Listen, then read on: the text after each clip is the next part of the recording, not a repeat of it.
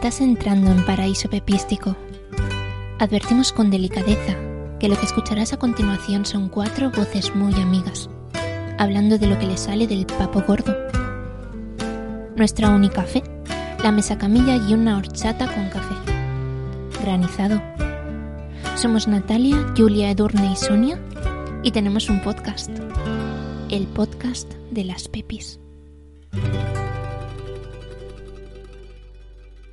Hola a todos y a todas. Os damos la bienvenida a nuestro podcast, una nueva temporada y con un formato ligeramente diferente. Pero primero de todo, vamos a saludar a nuestro aquelarre más pepístico. Por un lado tenemos a Natalia Halliwell, capaz de dejarnos congeladas con su manejo de los bodegones, infusión de roibos incluida. Hola, Edurne. Oli. También nos acompaña Sonia Spellman, que con su maravilloso dedo mágico lo mismo nos enseña los conjuntos más otoñales o nos pone sobre la mesa una buena cesta de rebollones. Hola, ¿qué tal? Muy bien. Y nuestra Julia Granger, con un manejo absoluto de todas las ramas del saber, ella nos mira y nos diagnostica sin pestañear el primer resfriado del cambio de tiempo. Hola, ¿qué tal? Y por último estoy yo, que me llamo Edurne, que no tengo poderes mágicos, pero sí que tengo un gato diabólico que nos va a ayudar con este nuevo retorno de las pepis. One, two, one, two, three, four. A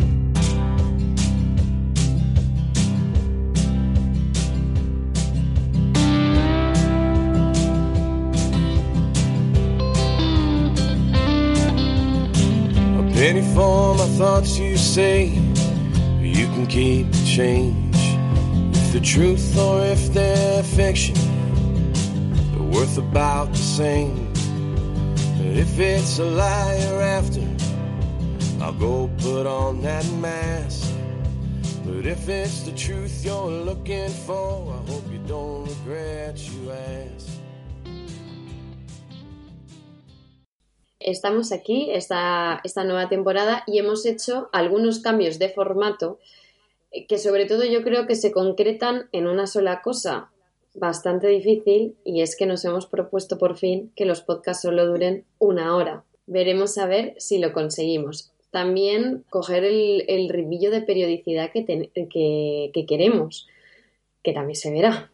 Si todos los elementos no se nos ponen en contra, como hoy, que ha sido bastante difícil empezar a grabar. Y además tendremos nuevas secciones. Y si os parece bien a todas, pues sin más dilación, nos metemos a hablar de nuestro tema, que aunque algunos ya hayáis podido intuir que la cosa va de brujas, va de otoño, pues bueno, va un poco de todo. Damos la bienvenida a esta estación que nos gusta tanto, hablando de todo lo que más nos gusta hacer durante estos meses.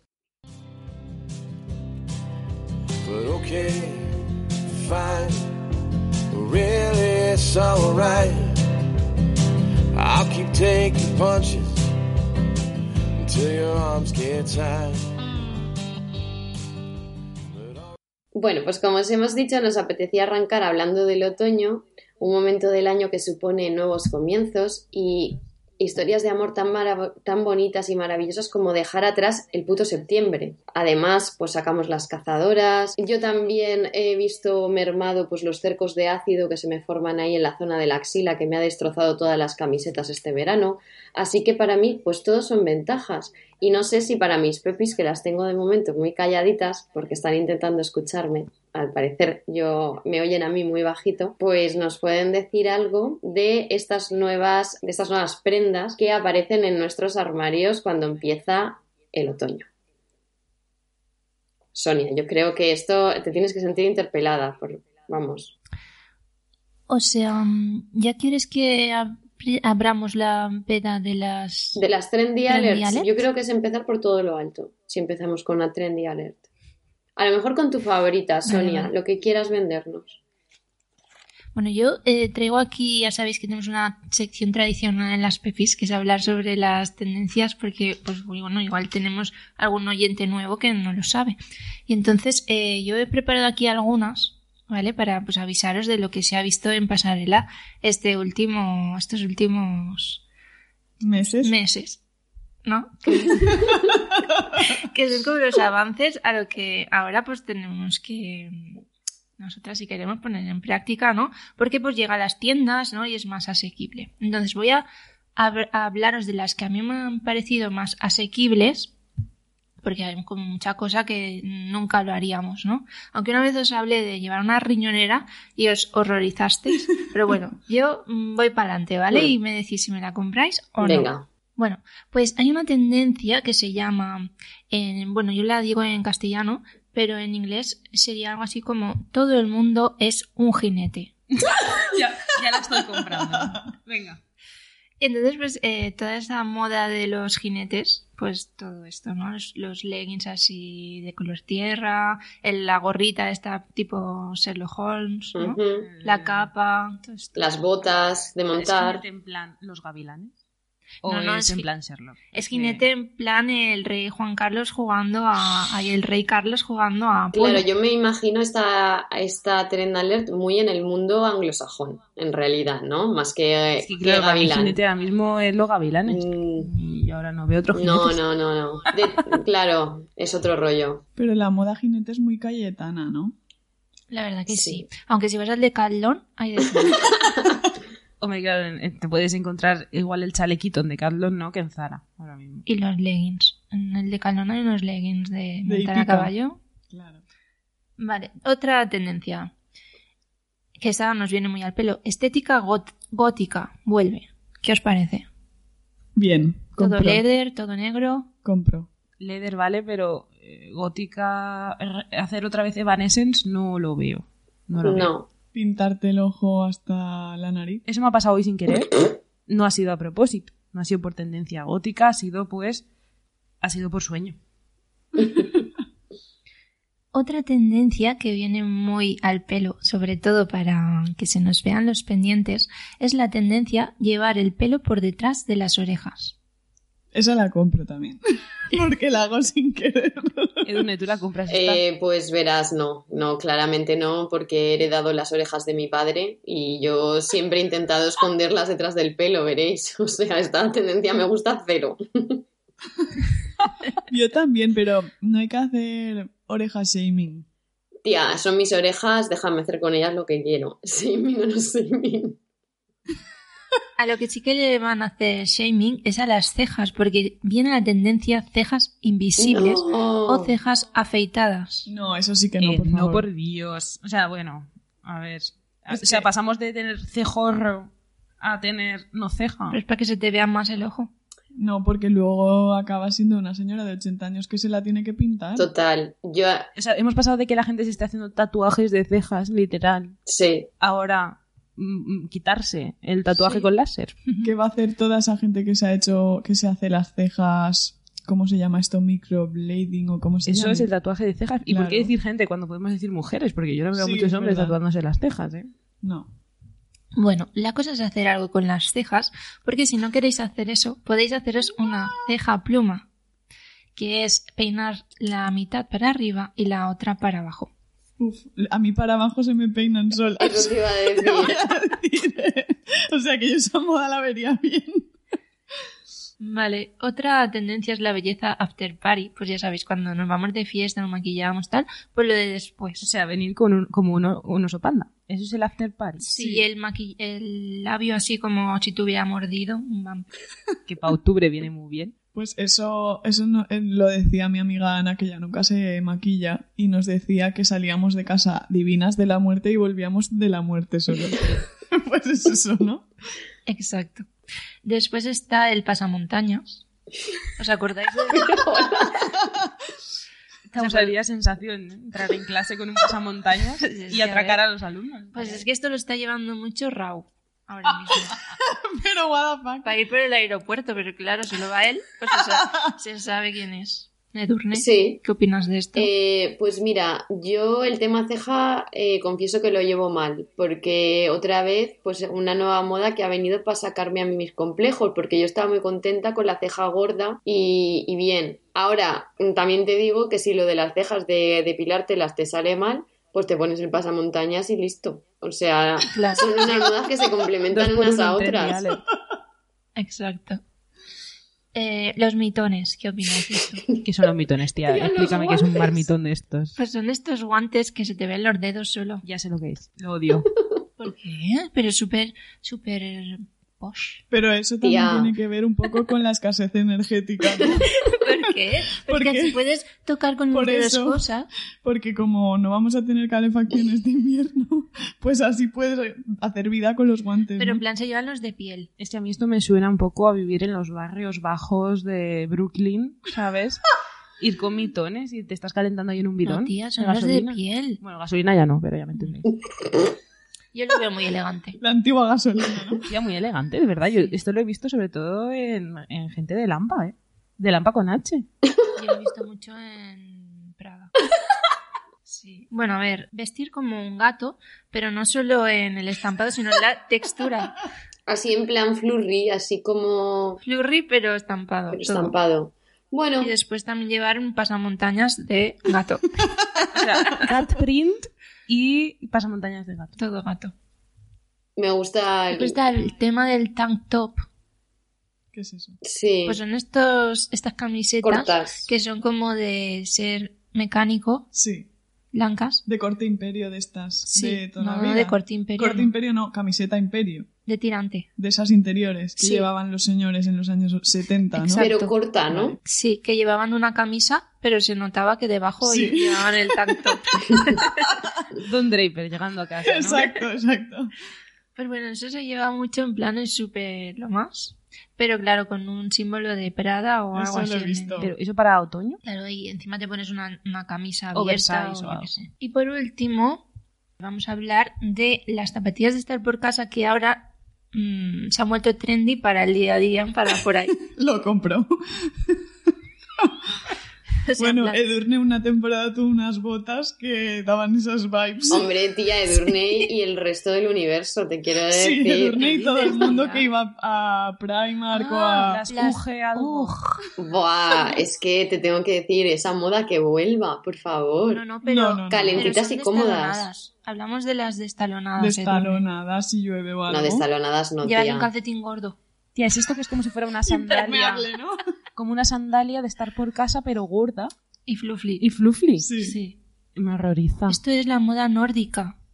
Pues... Es un poco una, una moda un poco contraproducente, diría. Sí. Que es súper. Tía, una cómoda. sandalia de invierno, es que me Que parece. no sandalia por dentro, por Pero delante está está. No, y delante yo las he visto con los dedos fuera. No, pero estas no. El Nordic Style. Pues bueno, hasta ahí serían las, novedades de otoño. Yo creo que en algún momento las utilizaremos. Muy bien. Luego también, Edurne, has dicho lo de la cazadora. ¿sí? Sí. O me lo he inventado yo. Que la cazadora ha llegado a según dónde, ¿vale? La cazadora, por ejemplo, a mi casa no ha llegado Ya. todavía. No sé, Julia, la tuya. Es que yo me la estoy poniendo pero forzando. Forzando un poco y por la noche. ¿No? Sí. En cambio, a, a- a casa de Sonia sí ha llegado un poco más Sí, el sí, otoño. yo, yo ya me pongo todos los días chaqueta y jersey. Es que a ver, cuando sales de casa, sí, pero luego... Es como que hay 10 climas en todo el día, ¿no? A A, las las 7 12, de la sí. mañana hay uno, a las 12 de mediodía hay otro, a las 3 de mediodía hay otro, Eh, que te puedes bañar en la piscina si quieres. Eh, también. por favor, No, es eh, que tampoco aquí no no sé cómo, vamos, es que me estoy levantando con 14 grados o 13 y luego al mediodía llegamos a 30. Entonces, esto está siendo horroroso, horroroso. Yo de verdad que también estoy forzando. Yo estoy forzando, yo me llevo mi cazadora, que encima me parece súper bonita, que me la compré el año pasado, que estoy enamorada de ella. Y de hecho, sin que sirva de precedente, pero la semana pasada salí por la noche.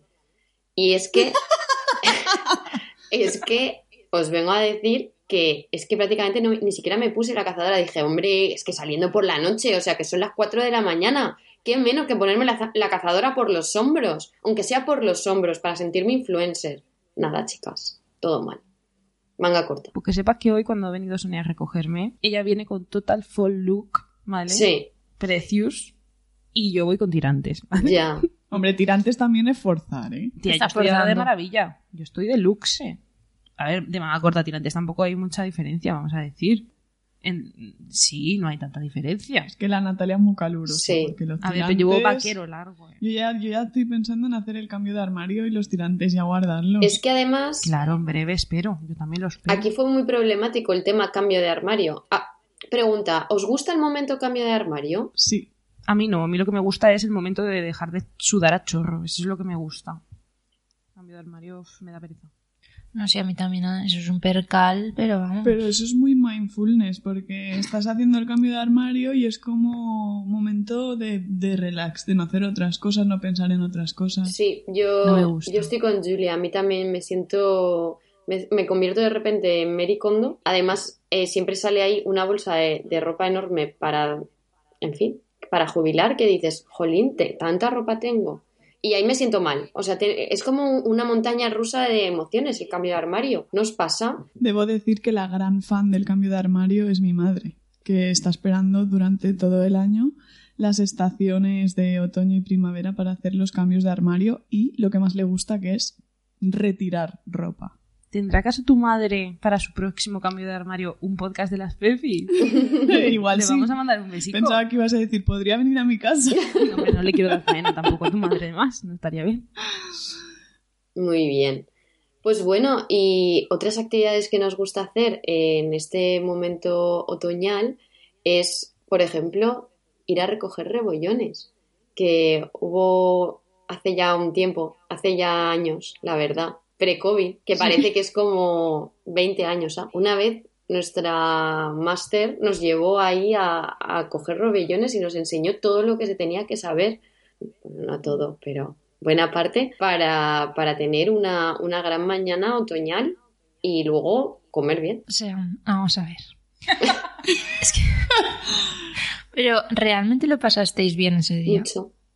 Hombre, Lo recuerdo con especial El problema es que no encontramos muchos robellones, encontramos otras especies, ¿no? Eh, sí, ah, bueno, encontramos varias cosas. Sí. Pero yo no tengo claro que lo pasarais bien. ¿Por qué? Necesito una explicación, yo no estaba. Yo vivía far away. No entiendo la duda, Sonia. Sonia, ¿tú intuyes que esto sea ironía? No sé. Es que no, no, sé. No hubo ningún incidente. ¿Qué va? percance. Pero se me sentaste muy pronto. Ah, bueno, pero eso tú ya... Yo recuerdo a la Edurne decir, yo me voy a buscar un banco a sentarme. Pero es que la Edurne un banco en plena naturaleza. Lo hizo en Porto cuando fuimos de viaje. Porque... Pero habían pasado 10 minutos. Edurne en Puerto era como llevar un chiquillo. ¿eh? Total. Era maravilloso. Ella a los 10 minutos 15 se cansa. pero no, eso no quiere decir que no se lo pase bien. Pero chicas, eso es solo porque que lo que por alusiones. Eh. lo que yo quería venir a decir aquí es que realmente el único problema que yo tengo es que como no, mis músculos son hilos de, costura yo tengo muy poca fortaleza vital pero yo me lo paso muy bien vale o sea a veces incluso yo me siento tan cansada después de andar una triste hora que a mí me entran ganas de llorar como a los bebés cuando tienen sueño. Pero, pero yo en realidad me lo estoy pasando muy bien de verdad os lo prometo pues bueno, pues es que ahora no es temporada de setas aún, pues porque el cambio de tiempo, pues no. Entonces, si la gente está yendo, pues obviamente estará haciendo porra. Está forzando también. Sí. Y al final, pues vas pues un poco por pasear y tal. Pero también es muy frustrante a mí, como recolectora de setas. Mm, yo si no voy a encontrar, no quiero ir. Porque yo le paso muy mal. Porque tú estás mirando el rato al suelo, no ves nada, te ofuscas, te obsesionas. Mmm, Sabéis que tengo mentalidad ganadora y si no encuentro nada, pues digo, sí, ¿para qué? es una actividad que te enfrenta a, ti misma, ¿no? Sí, y sí, lo paso. Y es como si no sabes qué va a haber, prefieres no. Exacto, es como si no, si sé que no voy a ver a las Pepis, no voy a Castellón. Pues es lo mismo. Con todas las cosas que te ofrece Castellón. Entonces, en este año 2022, ¿tú consideras que hasta que no llueva no habrá setas? Y si no llueve, ¿qué hacemos? Pues Estamos a mediados de octubre, pues no va a haber setas. Mira, el año pasado tampoco vieron. Ya hace un mogollón de tiempo que no es año de setas. No. No. Y después vas a las ferias estas de otoño, que son de setas, y solo hay de las secas. Y claro, también es verdad que si llueve mucho se pudren. Sí. Sí, pero si vas enseguida, las coges y ya está. Es decir, si cae una gota fría de esto que llueve sin conocimiento, ¿no? Se echan a perder. Pero eso si estuvieran fuera. Claro. En fin, que es complicado, ¿no? Sí. Yo recuerdo una vez que fui hace unos cuatro o cinco años, que es la primera vez que vi boletos, boletus edulis. Y cogimos 30 kilos, que no nos cabían en el maletero. Yo me acuerdo de esa anécdota, por favor, cuéntala entera, Sonia, porque es maravillosa. Pues no sé, eh, no hay más Hombre, tía, ¿eh? que, llevabais el coche lleno de setas y apareció un sí, Claro, no llevábamos, no llevábamos cestas posibles. Eh, fuimos los primeros porque oímos a unos pueblerinos de ese pueblo en la semana anterior decir está todo listo para que salgan tal día en el bar. Entonces fuimos allí a, las 5 de la mañana. Sí nativos de aborígenes. exacto, exacto. Sí, pero como entendíamos el idioma. Pues que era el castellano. No era el catalán. bueno. Total, que dijimos, pues vamos a ir, pero dos horas antes de lo que irían ellos. Cuando ellos llegaron, nosotros ya estábamos de retirada, cansados de coger setas y con el coche hasta los topes, que ya no sabíamos dónde ponerla, las setas. Y después pues tuvimos que ir pues revendiendo setas por restaurantes. O sea, hicisteis el negocio negro de la seta, Exacto. porque la avaricia iba a romper el saco, solo que no llevabais ni siquiera es que se iba a pudrir todo. Claro. Entonces, y también no trabajaba en aquella época, pues mira, de ahí saqué a unas perritas. Perritas, no sé si en castellano se usa. Supe, lo que es que te atendían en la trastienda de un restaurante y hacer el negocio. Eso me lo llevo yo para toda la vida. Eso con la trufa también pasa. Lo estaba pensando. Exacto. Pues nada, pues eso. Entonces, pues este año mm, poca cosa hay. El otro día fui a Barcelona, al mercado este de la boquería, que allí hay un hombre que se llama Petras, que es muy famoso por los, por las setas, y no tenía ni una, o sea, tenía alguna seta de cardo, pero no muy poca cosa, y lo que tenían sobre todo eran secas y son muy caras las mm. setas secas. Sí. Ya. No sé por qué. Pero bueno. Y nada, entonces nada, Edurne, no puedo hablar mucho de este año. Ya, bueno, esperamos con, con los dedos cruzados que este año sea un poquito mejor cuando lleguen las lluvias. A mí me gustaría saber si tenéis alguna recomendación de película, serie de otoño. Incluso a lo mejor ya después hablamos también de algún reality que empieza ahora también así en otoño. Pero, Julia, por ejemplo, ¿algo que te gustaría recomendar del otoño? Pues a ver, no sé si es del otoño, sino que veo que el otoño es como más una época de ponerte en el sofá con la mantita a ver material, ¿no? Eh, en concreto este otoño, pues he aprovechado para pasarme, o sea, quitarme Netflix y ponerme HBO, ¿vale? Aunque no sé si sos de otoño o simplemente... Cambio de armario. Es mi otoño, ¿no? ¿El cambio de armario? Sí, como el cambio de armario. Y eh, pues mm, series que salen ahora en septiembre y tal, pues estoy gozándome eh, el cuento de la criada, la nueva temporada, ¿no? Y también estoy muy a tope con la serie de Crims de, de TV3, que también pide recogimiento. y, y estar en casa tranquilita porque si sales a la calle sabes que puedes morir en cualquier momento, ¿no? Sí. Es que a mí me sorprende que vosotras estéis viendo esa serie. ¿Por? Natalia y tú. A ver, Natalia yo, he abordado misión, yo hice solamente el cometido de recomendársela a Julia. y después de eso, bajarme del tren truculento de Crims. Carlos es verdad que todos los días me dice, tenemos que ver Crims. Y yo todos los días le digo, no. Pero a lo mejor si la retomamos. Además, para octubre pues da. Yo la metería en la parte de hábitos terroríficos. Sí, sí, la verdad es que sí. ¿eh? Porque flipas. Porque es que, a ver, a mí no me gusta ver pelis de miedo ni nada así tipo de Halloween de miedo y tal. Pero la verdad es que el true crime me gusta mucho y da más miedo porque es verdad.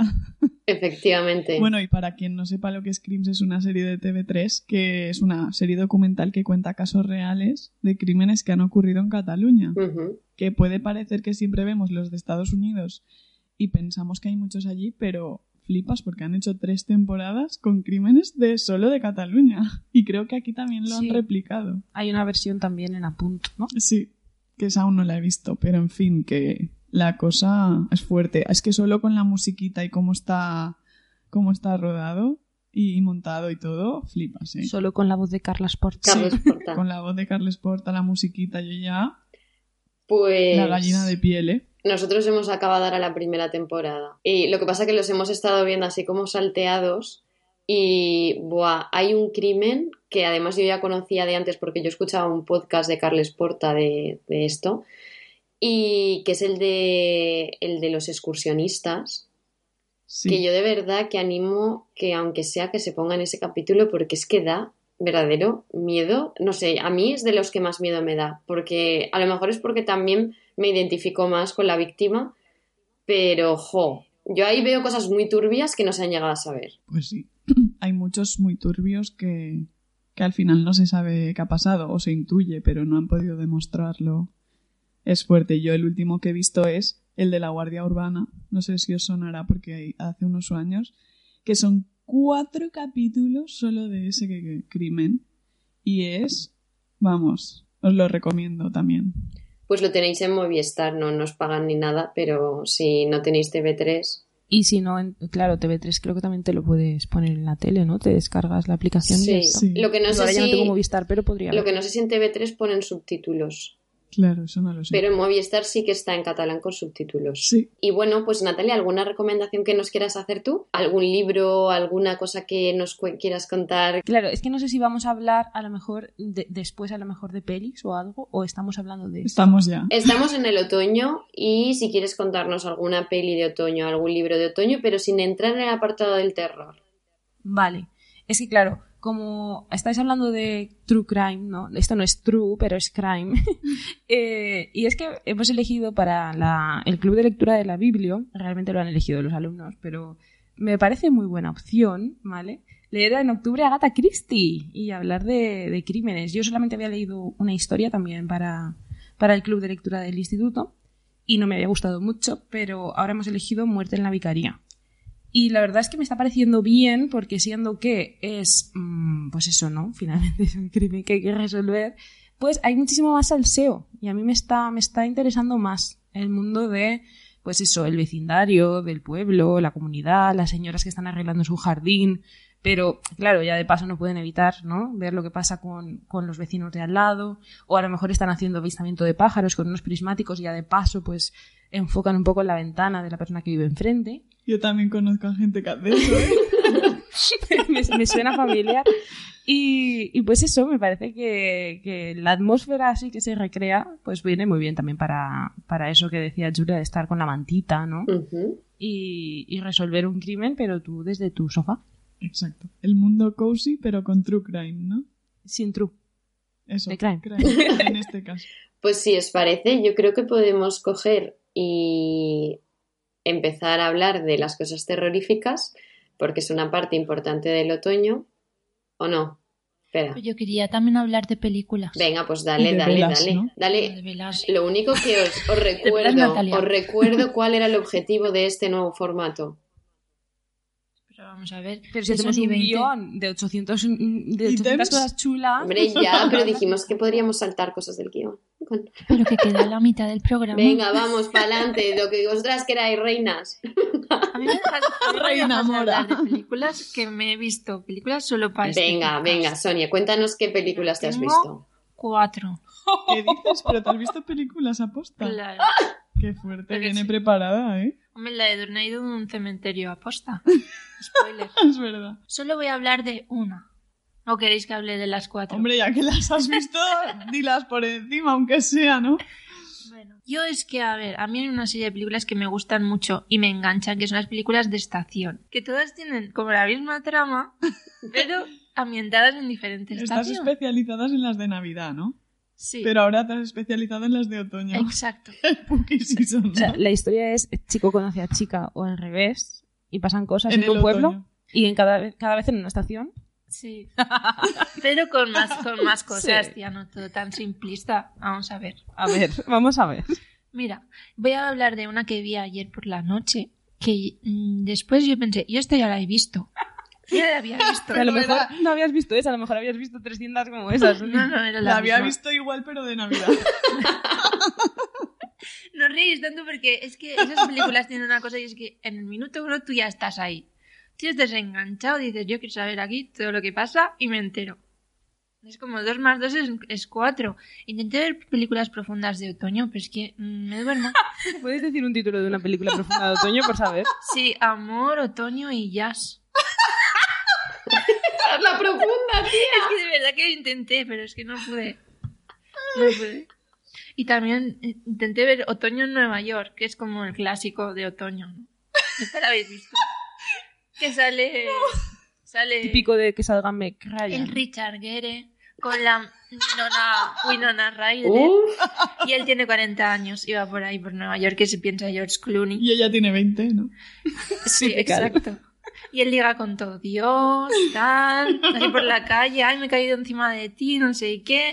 Bueno, total, que al final eso. Pero es que no pude. Pero tía, Sonia, ¿cuál viste ayer?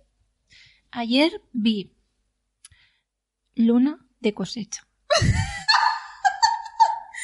Titulaco de película de Antena 3 el sábado después de comer. Es que no sé si sabéis, porque ahora va todo como muy como muy tecnológico, ¿vale? Pero antes el recoger, recoger las calabazas se hacía con la luna de cosecha, que es la luna más grande de todo el año.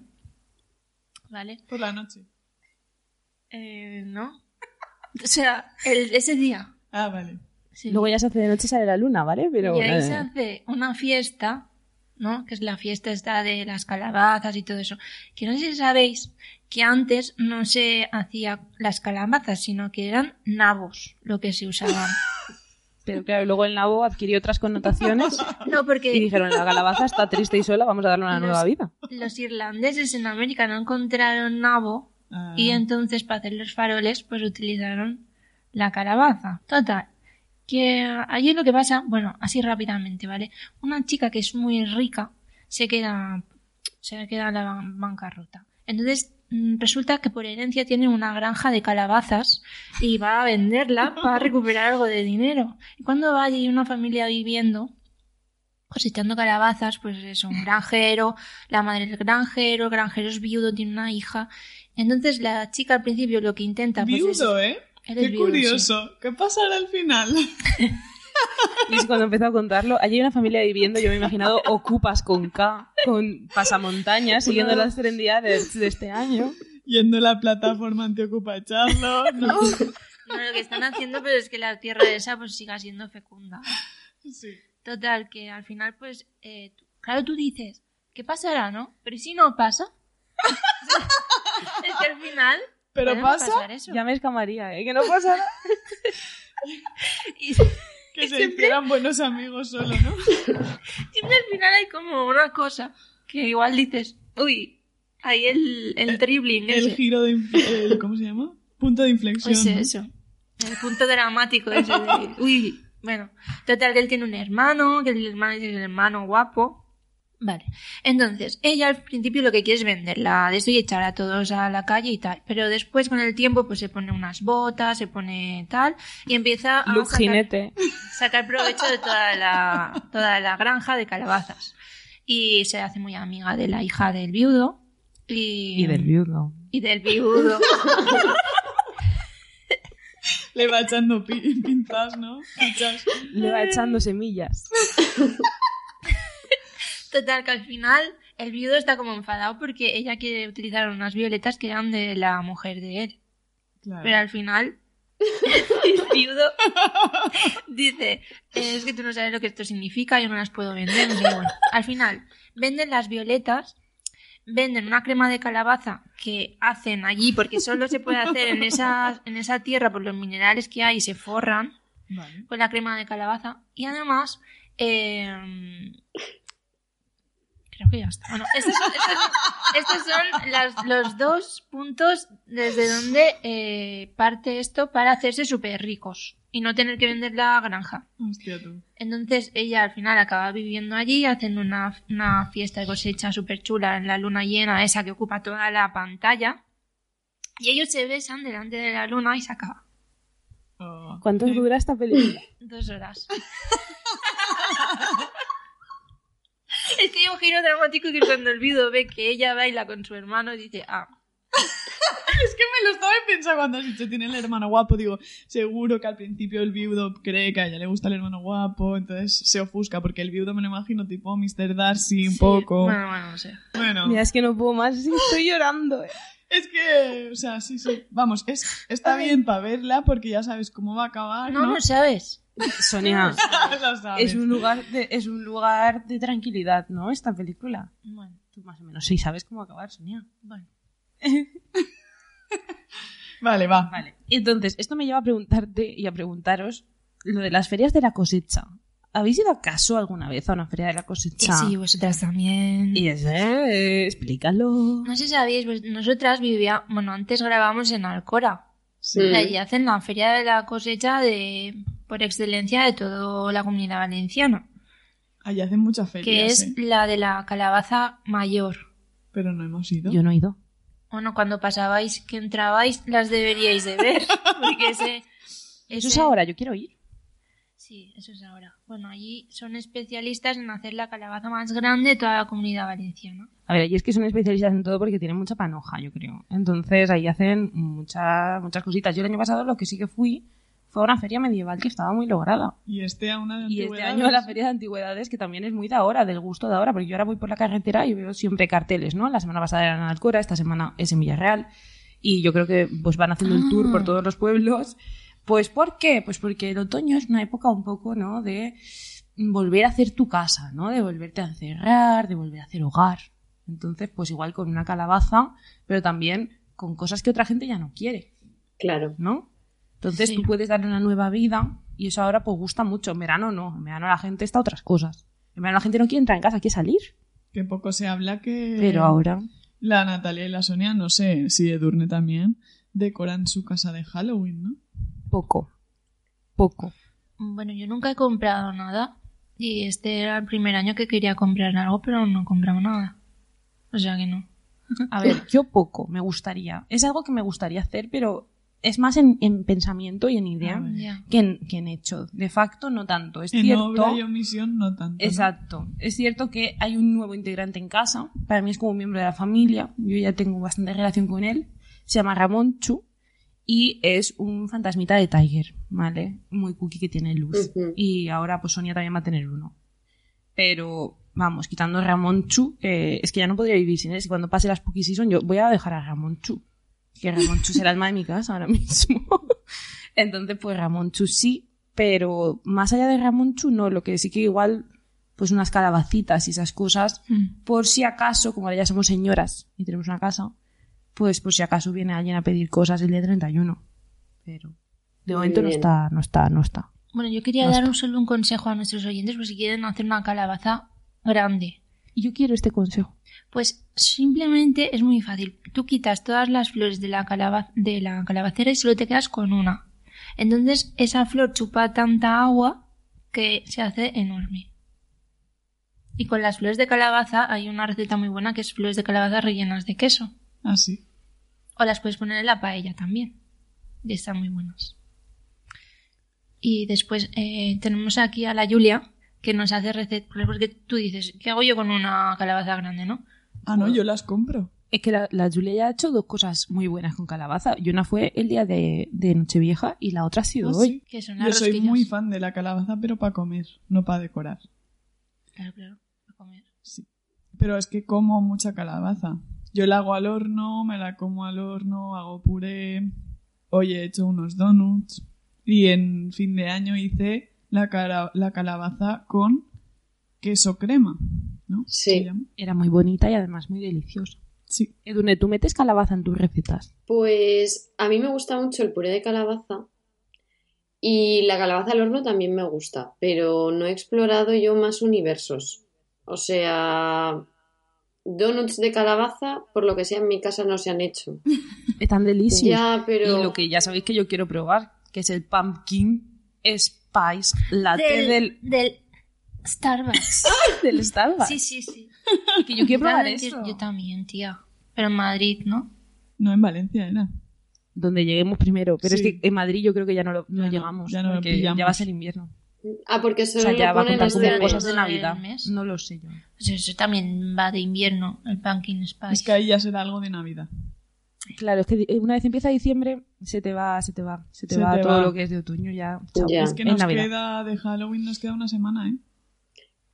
Dos. Sí, sí, dos. Es que además me da como mucho coraje porque la Navidad nos la están metiendo por peteneras casi desde septiembre y de espérate que si queda lo mejor, no te adelantes.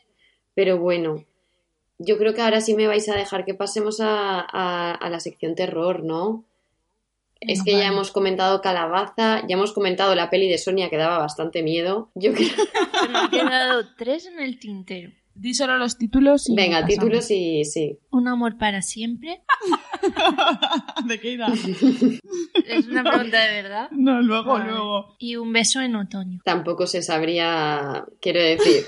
A ciencia cierta, si es de aventuras de piratas o de No, yo creo que es de la Todas podríamos decir que hay un interés amoroso de una que llega a un pueblo. No. Donde has fallado, Julia. Mm, casi. Y también quería comentar el tema de Granjero busca esposa, pero bueno, estoy, estoy ya Granjero busca esposa es atemporal, tía. Es para, para cada estación del año. Siempre hay algún granjero buscando esposa. A mí lo único que se me ha quedado por comentar es que, claro, ya no pega, pero cuando llegan, llegan los fríos, vuelve la isla de las tentaciones.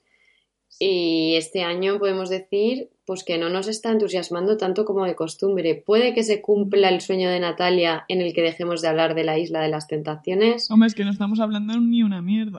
La verdad es que yo no sabía ni que estaban haciéndola, porque no, no estáis dando para nada la brasa. Creo que os habéis hecho otro grupo cabronas. no. Pero también te digo una cosa. Eh, podían aprovechar que lo van a emitir en otoño y hacer fiestas de Halloween o hacer algo de Halloween. Pero es que allí las fiestas son vístete de fosforito. De gato. Claro, es que, es que aquí las fiestas son como el otro día que mm, pusimos chicas malas, porque alguna de vosotras la había visto, ¿verdad, Sonia? Yo, yo lo vi. Y, y, mm, en la fiesta de disfraces se viste todo el mundo como en la isla de las tentaciones, excepto la protagonista. Claro. sí. De lo que sea putilla. De lo que sea putilla, claro. O putillo. O putillos. En la isla también lo trabajan. Sí, sí. En la isla de las tentaciones, en ese sentido, igualdad. Esos, esos torsos descubiertos, ese pintarse de fosforito, ese marcar paquetes. Sí, sí, sí. trabaja. Mucho. Sí, son muy obvios. Sí. No dejan nada a la imaginación. ¿eh? No. No, no, no, no. Yo conozco sus cuerpos mejor que, el mío. Lo que me está sorprendiendo de esta edición es que ahora les ha dado por decirse a todos como me están mirando la boca. No me miren la boca. Es que eso qué manera de ligar eso, no saben hablar de me has mirado la boca. Y dice, no te la miro porque estoy a la altura de tu boca. Ah, pues yo te la miro porque me apetece besarte. Por favor, es que. Pero es que no es que solo lo haya dicho una pareja, es que lo están diciendo todos. Igual es trendy ahora. Sí, eso es trendy, total. Totalmente. Pues bueno, yo creo que ahora sí, viendo la cara de Natalia, podemos pasar. Perdón, que mi expresiva. podemos pasar a hablar de Halloween. Esto ya estaba dentro de Halloween, tía. De Esto ya daba puto miedo. hablar de Halloween? Vamos a ver. A ver, de la Spooky Season. De la Spooky Season, sí. Del, o sea, a ver, realmente una cosa que a mí me gusta mucho, que viene con el otoño y que, y que por eso he abierto presentándoos como brujas de aquelarre, es un poco todo ese universo del miedo, del terror, de las brujas, de no sé, que me parece siempre tan agradable. No sé, a mí me gusta mucho, ¿no? O sea, todo lo que tiene que ver, pues, por ejemplo, con El retorno de las brujas, que es una peli de Disney que fue, vamos, en nuestra infancia, yo creo que era súper lo más, y, que ahora este año pues han hecho la segunda parte y que a mí me ha extrañado que no la hayan mm, estrenado el mismo día de Halloween, pero por la razón que sea pues ya la hemos podido ver. ¿A ti qué te ha parecido Natalia? Que me quiero saberlo. A ver, yo vi primero otra vez la, la primera. Sí. Y hice una pausa para hacerme unos sándwiches y después vi la segunda. Entonces, claro, iban muy seguiditas. Siguió gustándome mucho más la primera, ¿vale? También, pues, por motivos obvios de connotaciones de tu infancia, de, de un poco recuerdos, ¿no? De la vida. Pero bueno, para ser la segunda, que las segundas partes ya sabemos que nunca fueron buenas, pues que me gusta, me gusta que ellas vuelvan a ser las actrices, porque pues eso da mucho, da mucho juego y gusta. Y es un poco como un homenaje, mm. pero también, no sé, es una revisitación donde ya las brujas tienen también otra, otra visión, mm. otra, otra connotación. No es lo mismo las brujas de los 90 y cómo se veía el universo de las brujas, que eran malas, malas. Y, y ahora que realmente se ve más como una hermandad, ¿no? Es, la, la, aventura es otra. Sí. Me sigue gustando más la primera, pero para ser la segunda, pues me entretuvo y me gustó, la volveré a ver seguramente. Y, y, ¿por qué no? Pues me pareció bien. También me hizo bastante gracia. Hay algunos personajes que, que me gustaron, sobre todo el dueño de la tienda me gustó bastante. Y, y es un poco película homenaje. Sí. Pero, pero bien, me gustó, me gustó. Me pareció bien. Se puede ver sin verla. Quiero decir que las nuevas generaciones pueden ver esta sin haber visto la primera, aunque es un poco una pena porque es verdad que a mí me, sigo quedando también con la primera, pero esta está entretenida y, te lo pasas bien. Es más blandita. Sí. ¿eh? La otra tenía más malicia. Sí. También. A mí me pasa. Julia, sí. No, que a mí, me, eh, a mí la primera me gustó mucho de pequeña, la vi muchas veces. Y supongo que me gustará y me pasa con la Spooky Season que me gusta el tema brujas, por ejemplo, cuando fui a Santiago de Compostela hice la ruta de las meigas y todo este tema me gusta, pero el resto de cosas que no son brujas me parecen un poco lolaz y sé que... Tía, y Coco, el mundo del Día de Muertos, ¿no te gusta? Mm, me encanta. Es que lo veo de otra manera, pero sea, para mí el Día de Todos los Santos es ir al cementerio a visitar a tus muertos y ya está. Entonces lo de Halloween y eso nunca lo he vivido, siempre me ha parecido muy forzado. De pequeña sí lo hemos hecho alguna vez, es como nadie sabe que esto se hace, nadie te da caramelos, es muy forzado. Y además tampoco me gustaría que vinieran a mi casa a pedir caramelos, me parece muy lol. Tampoco me gustaría disfrazarme, mm, no sé. En mi urbanización, en la que vivo ahora, eh, y ya igual toda mi vida, pues ahí sí que se hace Halloween. En plan, los niños van por toda la organización y se decoran las puertas de donde viven los niños y van por ahí pidiendo caramelos. eso de Durnillo ya lo hacíamos hace 20 años en la finca. Y ahí es verdad que ni el tato conocía esto, los vecinos habrían con cara de extrañamiento pero ya al segundo o tercer año ya estaban preparados y yo estaba siempre ready para disfrazarme, súper feliz y de hecho ahora viendo la película estaba cada, cada tres minutos decía, joder, otra vez sin ser americana, ¿por qué? Un año más sin ser americana. a mí sí que me gusta y de hecho el año pasado fue la primera vez que vivía en mi actual casa y no vino nadie, me, me desilusioné un poco. Ya. Pero tenías caramelos preparados. Claro. Y este año también. Sí. ¿Son los del año pasado? No, los se compran en el Tiger y tienen cosas de ojos y de calabazas y cosas chungas. Ah, pues igual, voy. Y los cementerios tampoco los veo como algo así de tenebroso, sino que los veo que me interesan mucho y los visito pues como eh, fuente histórica, como pues para visitar a tus seres queridos, pero no como salen las películas o en plan Edgar Allan Poe no lo veo así, ¿sabes? Entonces eso es como... Lo vivo diferente. Edurne, ¿tú reciente visita a un cementerio? Pues, a ver, yo, o sea, comparto con Julia que también, pues eso, ves el cementerio pues como una fuente histórica, ¿no? Y, como también un lugar, para mí a lo mejor no ha tenido ese significado, pero entiendo, ¿no? Que para los demás lo tenga, de, pues eso, de, de visitar a, a tus seres queridos o, en fin, que ya no están pero además es verdad que está adquiriendo como otra dimensión en la que también hay como también hay una oda a la muerte, ¿no? En un cementerio y me parece como súper interesante a nivel cultural, ¿no? De cómo expresar ese dolor a través de las tumbas, de, de cómo mantienes el nicho, ¿no? De la cultura que hay alrededor del nicho, que también es pues ha sido tradicionalmente una cultura muy de mujeres, ¿no? De ir a limpiar. Pero eso es como lo vivo yo más rollo almodovariano que no rollo spooky season, ¿me entiendes? Por eso me parece un poco lolazo, lo del spooky season, cementerios, tal. Porque es, tiene razón lo que tú dices. Y yo cuando voy el día uno es, pues te encuentras allá la gente, no sé qué, hablas, o, o por ejemplo mi abuela tiene comprado el nicho desde hace, y aún está viva eh, no sé cuánto, lo vivo así, lo vivo rollo al modo variano, no rollo, uh, qué tenebroso. Claro, pero forma Voy a hacer una ouija. Pero forma parte de esta sesión, de esta temporada, de esta sesión, digo, Es decir, que yo también soy fan, ¿vale? De visitar los cementerios en otras épocas del año. De hecho, pues me parece a veces como una forma de turismo. Es mm. triste, mm. pero es cierto. No, turismo, pero a veces estás visitando un lugar sin querer o sea, sin que sea conciencia, acabas visitando pues una iglesia en un pueblo y el cementerio está en la iglesia y me parece bonito de, de visitar y hay, en algunos lugares la verdad es que lo cuidan bastante en cualquier época del año.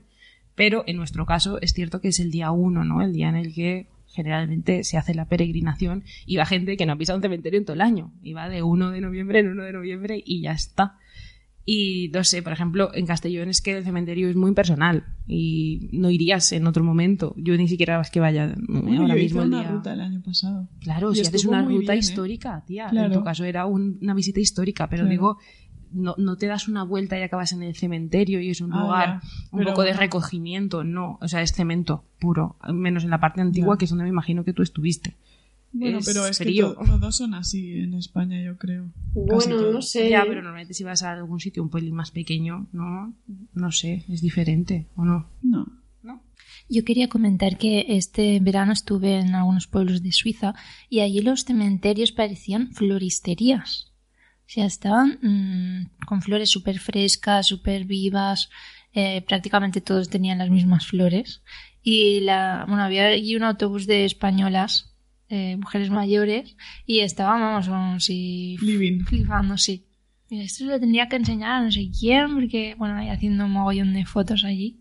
Yo, por ejemplo, el cementerio más guapo que he visto es el de Alcoy, porque eh, tiene tumbas modernistas chulísimas de gente rica del siglo XIX y aparte hay cosas curiosas como, por ejemplo, que como eh, los nichos, ¿no? Que hay como cuatro pisos y como no cabían más, pues lo construyeron como un sótano donde había para abajo también. Hay cuatro hacia arriba y cuatro hacia abajo. Como para que la gente rica enterrara, digamos, en toda la torre a su familia, ¿no? De arriba abajo. Pero ¿qué pasó? Que evidentemente eso está bajo tierra y hay como una como una reja donde tú puedes ver lo que hay abajo, pero es como muy tétrico. Entonces la gente rica evidentemente no quiso enterrar allí a sus seres queridos y, la gente pobre es la que tenía que enterrar allá a sus seres queridos. Y también me cuenta mi abuela que cuando ella era pequeña había una mujer que era vagabunda que se escondía por ahí, por esos pasadizos, y que, y que si ibas tú a veces al cementerio pues te daba un susto, ¿no? ¿Y eso no es Spooky Season, Julia? No, es que eso es real. Hombre, claro, pero es que también forma parte, ¿no? De, del concepto que tienes de lo tétrico. Yo me acuerdo cuando era más pequeña y no sé, alguna vez nos hemos quedado encerrados en el cementerio pues porque se te hace más tarde, porque acabas, ya vas tarde y entonces quieres hacer muchas cosas, limpiar, bla, bla, y nos hemos quedado dentro con el búho ululando, pues eso claramente eh, enardecía mi imaginación infantil. Y aunque no fuera la spooky season, ¿vale? Es un poco ese concepto que se tiene en el cementerio en nuestra cultura también. También es muy curioso lo del cementerio civil y el cementerio eh, católico, ¿no? Bueno, cuando hice la, visita, pues la decoración de los de, las lápidas siempre suele ser pues una cruz o una virgen mm. o cosas católicas en el cementerio católico, ¿no? Y en el cementerio civil se enterraba solo a la gente que era muy evidente que no era católica por algo, ¿no? O sea, tenía que haber hecho algo, ¿no? Por ejemplo, ser masón o, o haberte yo qué sé, haberte juntado con un hombre y no haberte casado con él, ¿no? Cosas así como muy evidentes, o ser anarquista, o... Mucha transgresión. Claro. Y en esas tumbas, pues hay otros elementos, en esas lápidas, que no son cruces y tal. Ahora, claro, hay gente ya que no pone cruces ni tal, pero hace 50 años no. Claro. A mí también otra de las cosas que, o sea, hay como, yo sí que creo que yo estaba en el cementerio, ¿no? Que fui hace poco a ver aquí el cementerio de Zaragoza, que es el cementerio de Torrero, y sí que hay como un poco un ambiente diferente, ¿no? Un ambiente de, de recogimiento, de... Pero a la vez, a mí se me juntó un poco con, con en la parte más antigua del cementerio, donde están las tumbas, pues que tienen ya más tiempo y que también yo creo que en general se han gastado más dinero porque me da la sensación, yo no, lo he estudiado mucho, pero, pero paseándome por ahí, al menos en Zaragoza, que en el siglo XIX había una importancia, o a principios del siglo XX, mucho mayor a la hora de, de hacerte tu tumba, ¿no? Y de que, de que se viviera eso como un monumento. Y cuando veías algunos de esos monumentos que claramente mm, tenían sus billets ahí, algunos con mármol de Carrara, que es que eso vale un dineral, eh, destruidos, o sea, dejados a la intemperie y que yo eso no sé, ahí patrimonio, hijos de mi vida, por favor, una intervención, ¿eh?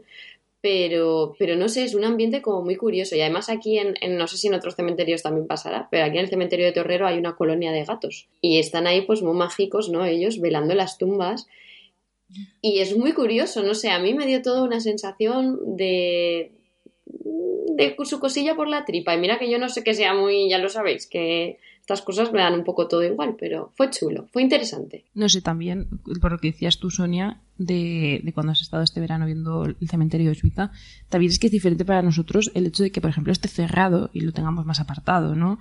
Yo este verano, cuando estuve en UCA, la impresión también era bastante diferente, porque a veces veías a esta gente haciendo picnics allí, era un lugar abierto que es como un parque. Entonces creo que para nosotros, al ir a posta, ¿no? Y saber que estás entrando en un lugar donde hay muy, muy, poquita gente, mm. ¿no? Y, vas normalmente con algún fin concreto, no estás paseando por la ciudad, de pronto te encuentras allí, mm, también haces un momento de reflexión, ¿no? Y no sé, supongo que también es la importancia que le otorgamos porque ese espacio no, es vivible, entre comillas, mm. no forma parte de nuestro día a día. Sí. Y en Santiago también. Es un lugar silencioso también creo que os lo conté ya que cuando que hay que hay un cementerio que ahora es un parque que quitaron la que quitaron a los muertos y ahora es un parque pero que aún conserva como la forma pero quitaron a los muertos para ponerlos en el cementerio mm. pero luego también pasa que por ejemplo en Bosnia todos los parques son cementerios, que es como al revés. No es que los cementerios sean parques, sino que mm. los parques son cementerios porque no les cabían, ¿no? En la, en la guerra.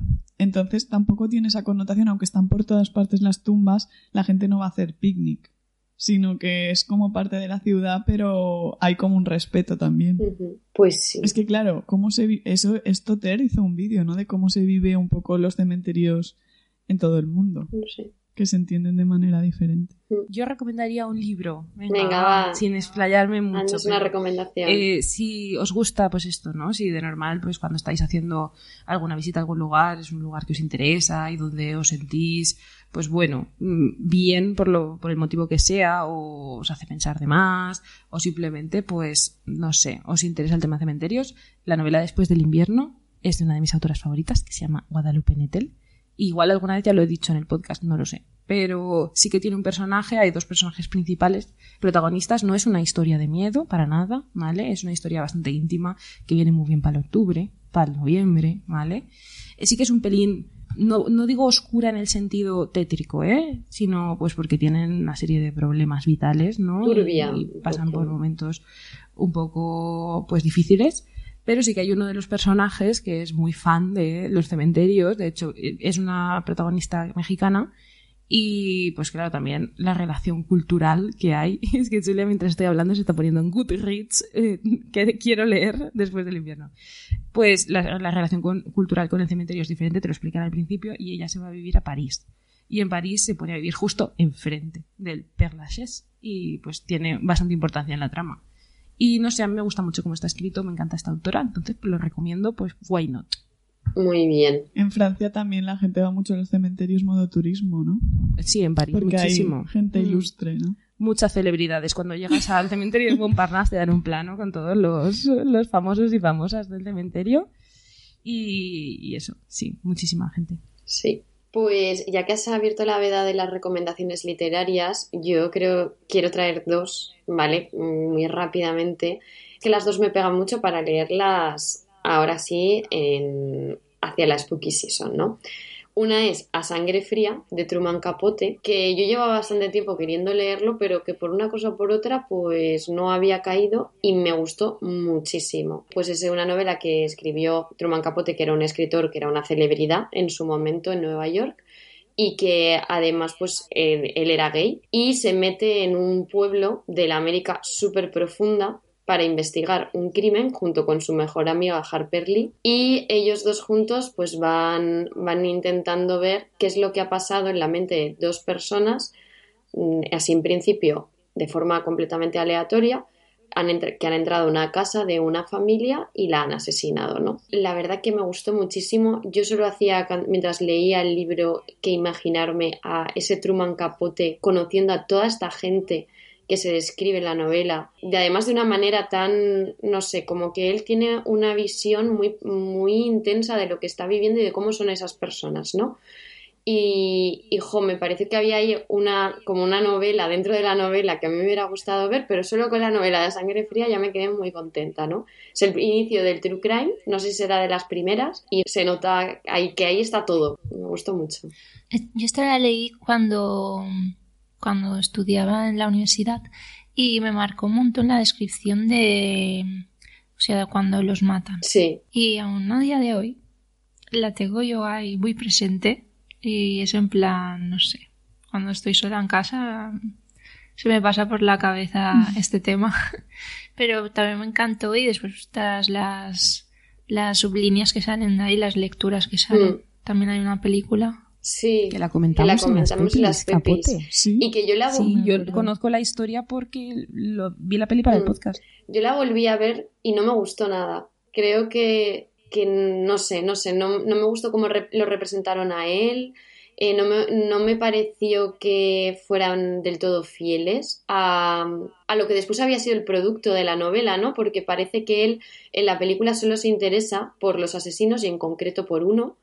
Y, y en cambio, lo que a mí me parece tan interesante de la novela que es una cosa que ahora se está haciendo muchísimo hincapié, es que todo esto del true crime ha invisibilizado mucho a las víctimas, porque se ha hecho una especie de mitificación alrededor del asesino y se ha dejado mucho a las víctimas a un lado. Y en cambio lo que hace Truman Capote es, desde el principio, lo primero que te cuenta es quién es la familia Clutter, que son los asesinados, y, y vamos, o sea, te lleva a empatizar hasta un nivel que luego te duele mucho todo lo que les pasa. Siendo, siendo los Clutter unas personas con las que no tienen nada que ver ni contigo ni conmigo, porque eran pues, pues los catilletanazos del momento, ¿vale?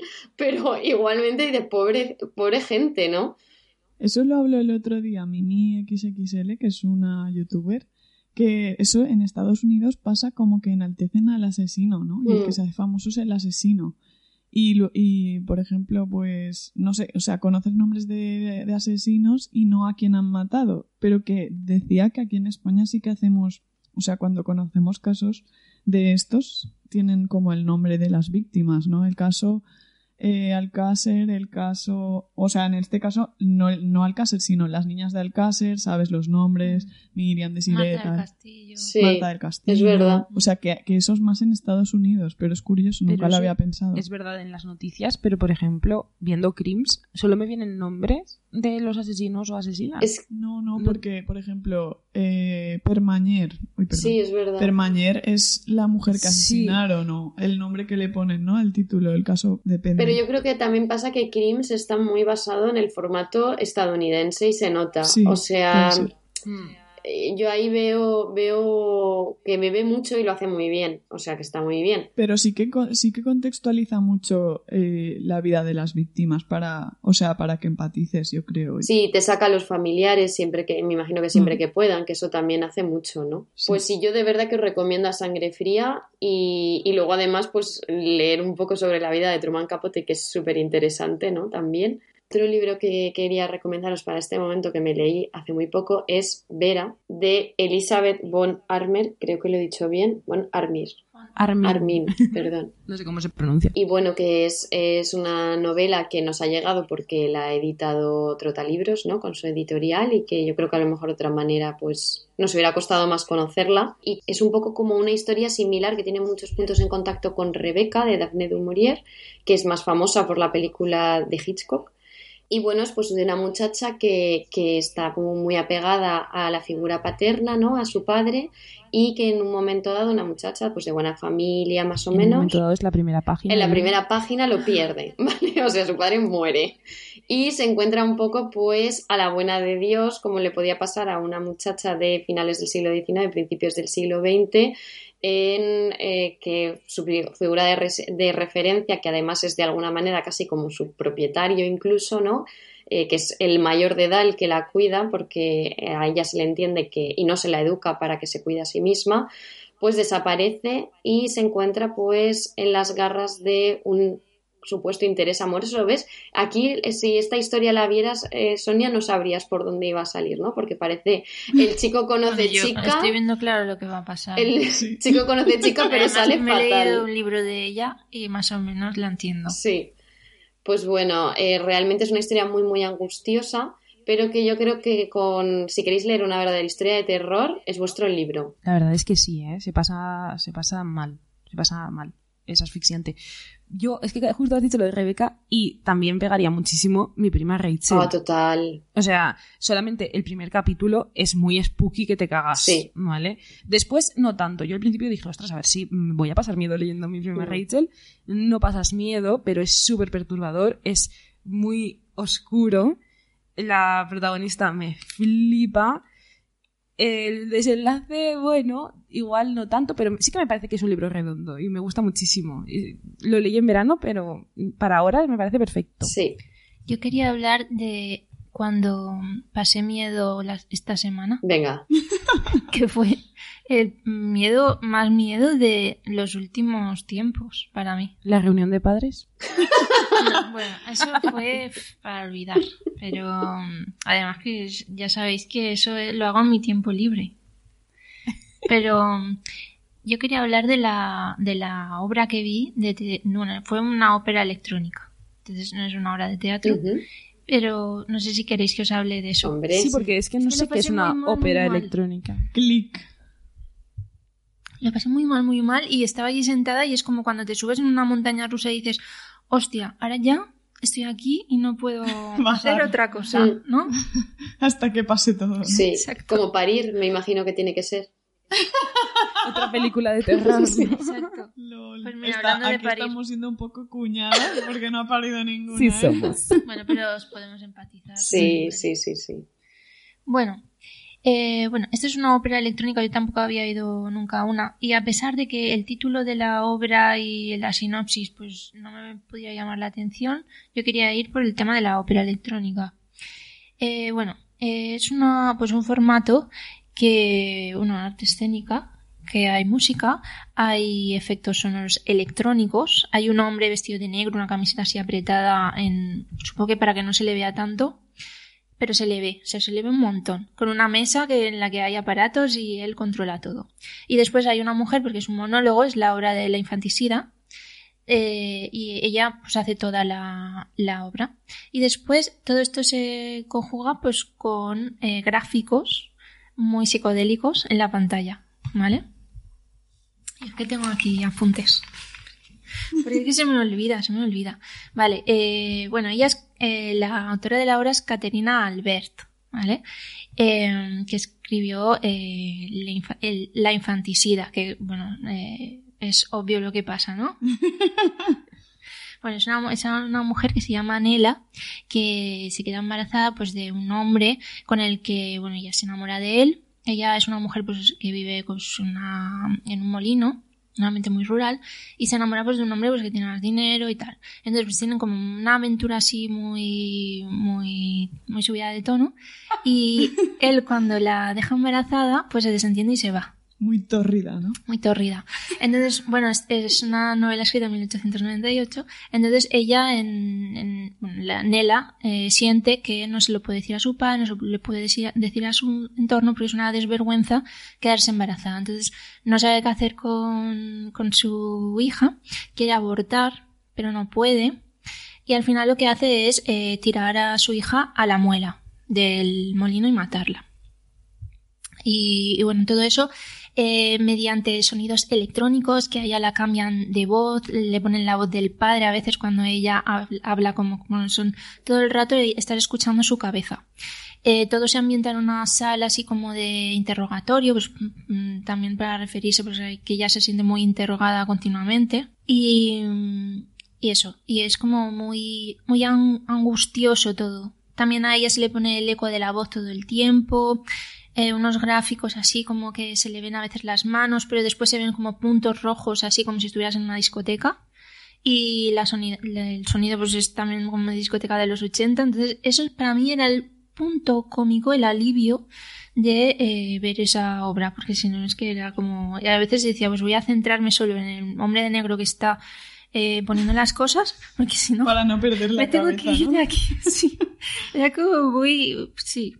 Y, y bueno, pues eso. Ella, ella lo narra pues como si fuera un flashback todo el tiempo, recordándose, porque eh, realmente después la metieron en un manicomio y bueno, por esto ganó. O sea, que es vivencial, que sientes lo que siente ella, ¿no? Sí, por esto eh, ella, Caterina, ganó el premio de los Chocs Florals de Olot, pero al saber que era una mujer, pues le, le, dijeron que tenía como que modificarlo y ella dijo que nada. Y después, a partir de ahí, cambió su nombre a Víctor Albert. No, Víctor Catalá. Ah, amiga. O sea, digamos que por eso se puso el seudónimo. Pensaba yo que el seudónimo era previo no, ella había publicado eso, pero claro, el, fallo del jurado fue sin saber que era mujer.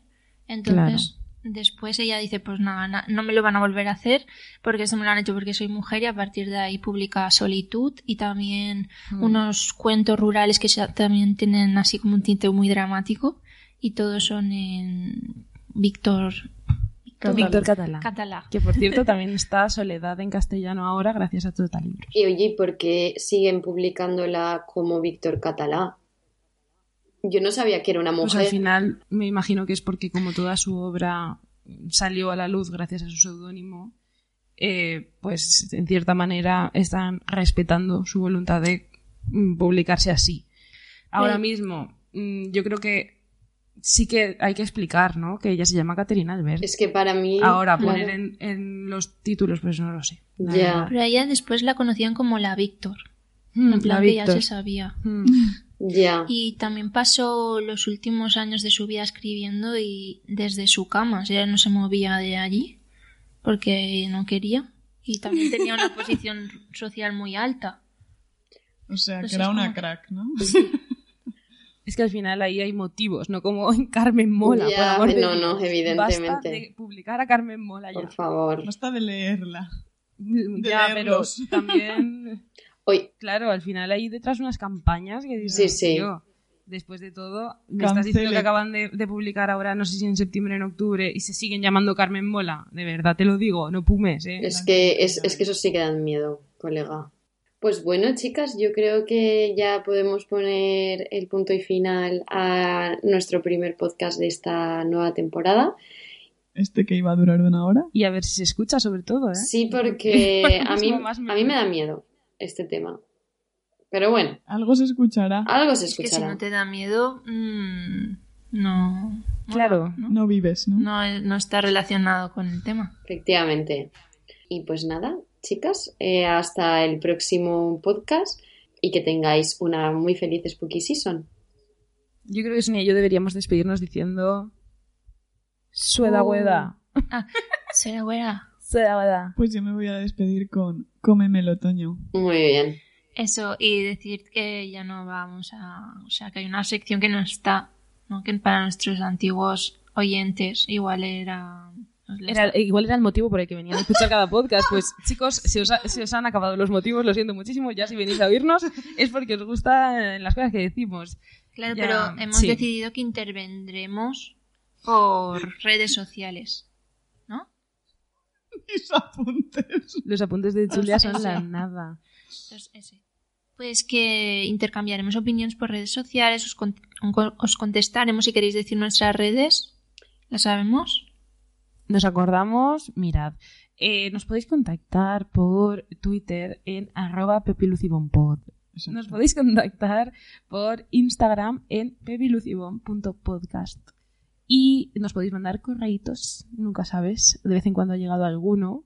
Y eh, la cuenta de Gmail es pepilucibon.podcast.gmail.com Sí. Ole, Natalia. Y ahí nosotras os contestamos en 24 horas. los de Airbnb. Pero pues aquí la prescindimos porque si nos hacían demasiado extensos, ¿verdad? Sí. Y nada, pues hasta aquí. Adiós, Edurne. Adiós. Adiós, Sonia. Adiós.